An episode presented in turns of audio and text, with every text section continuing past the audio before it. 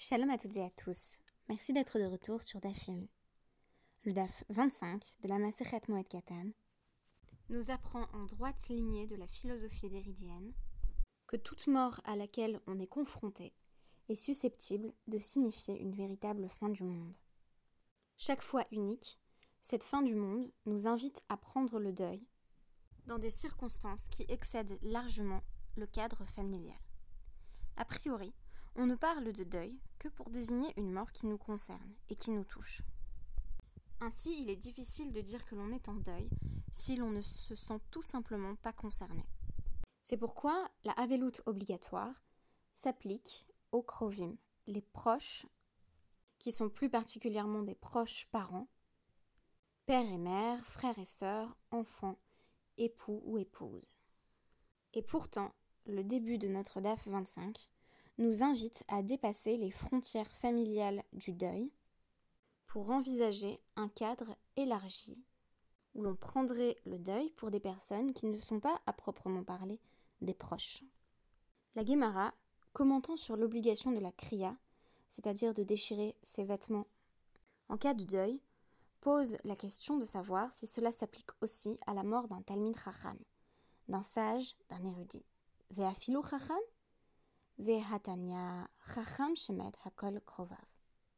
Lorsqu'un sage meurt, sa Torah s'éteint avec lui. C'est un événement dont j'avais évoqué récemment la portée symbolique et qui constitue une forme de catastrophe spirituelle. C'est pourquoi chacun, chacune est considéré comme le proche du Chacham qui s'est éteint. Hakol Krovav, Salkad Atar. Peut-on vraiment dire que tout le monde est considéré comme un proche du Talmid Racham.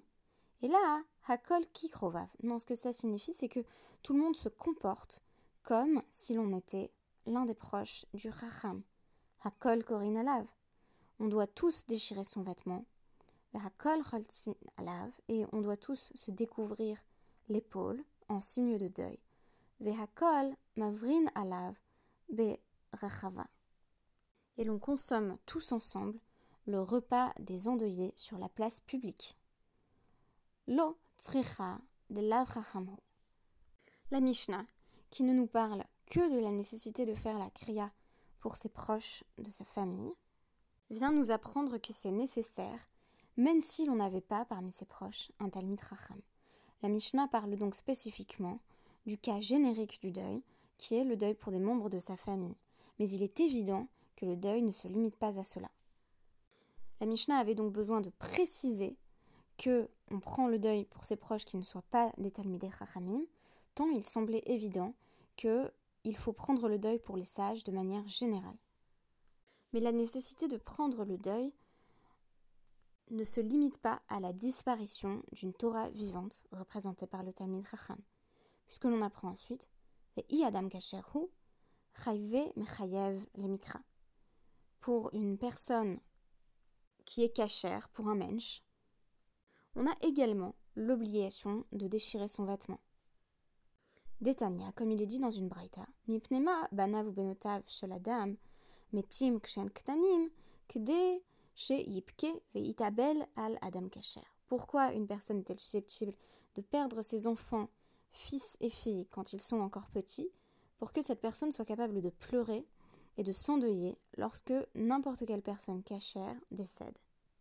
Une personne cachère dans ce contexte serait tout simplement un type bien.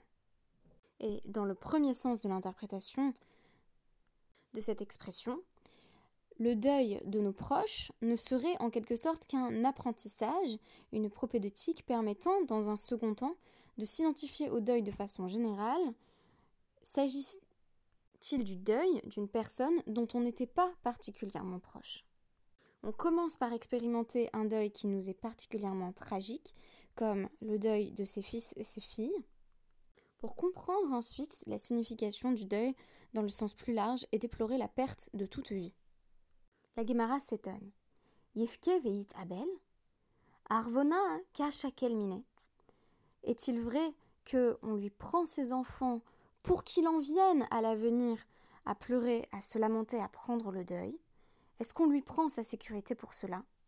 Est-il possible que l'on prenne à quelqu'un tout ce qu'il possède dans le simple but de l'édiquer au sens du deuil? Et là, mipne shelo bacha veit abel à la dame cachère. En réalité, une personne perd ses enfants parce qu'elle n'a pas pris le deuil dans le passé pour une personne bien. A l'inverse, à la dame cachère, Mochalin lo alcool avonotav, bishvil kavod chez Asalo. Si on pleure et que l'on s'endeuille à la perte d'un mensch, l'on voit toutes ces transgressions être pardonnées en raison de l'honneur qu'on lui a accordé. Alors dans quel cas la Mishnah éprouve-t-elle le besoin de nous parler particulièrement des proches, des membres de la famille, des lavadam ou parce qu'il convient de prendre le deuil de ses krovim, même quand ils n'étaient pas particulièrement des personnes bien.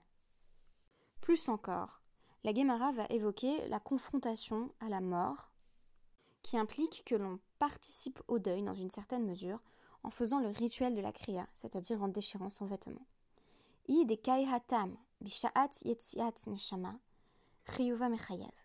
On a aussi l'obligation de déchirer son vêtement dans un autre cas qui n'est pas directement mentionné par la Mishnah. La Gemara sert en ce sens de complément à la Mishnah qui ne mentionne que les proches. Et dans quel cas? Eh bien, lorsque l'on assiste au décès d'une personne, lorsque littéralement on assiste au départ de son âme. Cela nous impose également l'obligation de déchirer son vêtement. Détania, comme il est enseigné dans une braïta, Rabbi Shimon ben Elazar Omer, toute personne qui aperçoit la mort d'une autre personne a l'obligation de déchirer son vêtement. Le Maz domé, le Sefer Torah Sraf Parce que à quoi ressemble la mort d'une personne Au brûlement d'un Sefer Torah qui impose de déchirer son vêtement?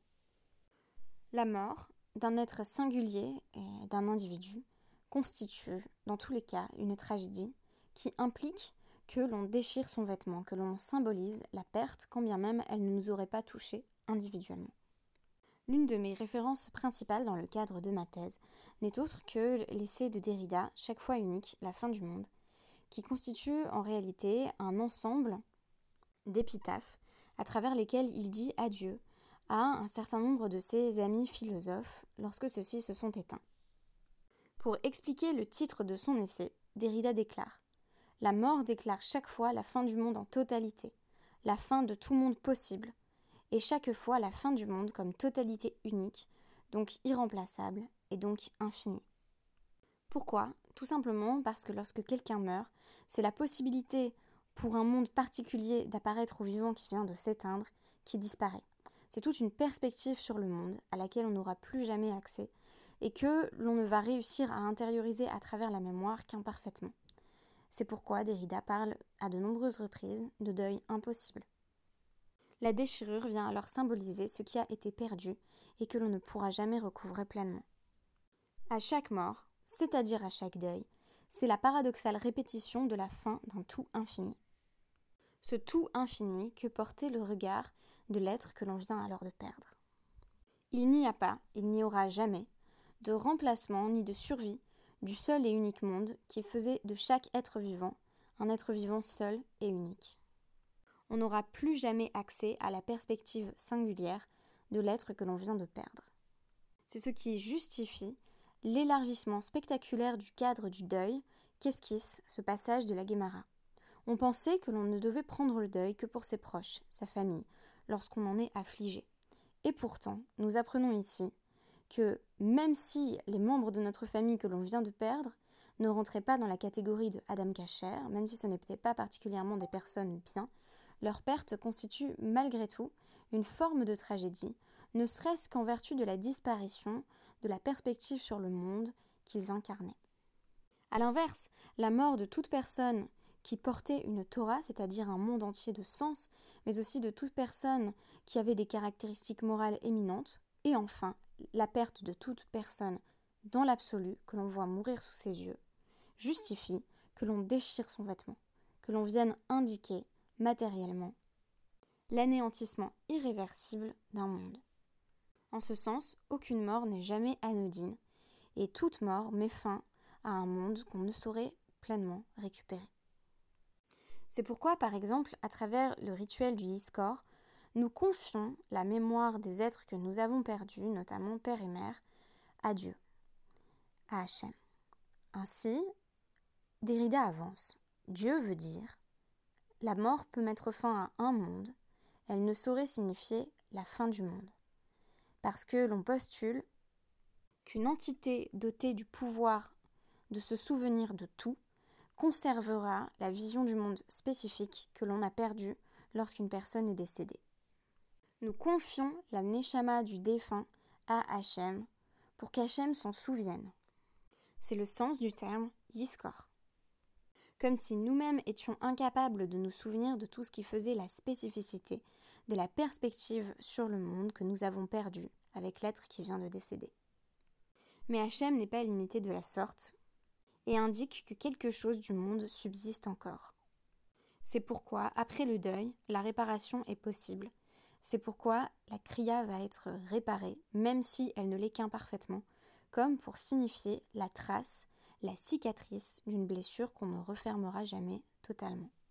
C'est notamment le cas à la perte de son père et de sa mère, où l'on ne saurait jamais recoudre pleinement la kriya, la déchirure qui a été faite sur le vêtement.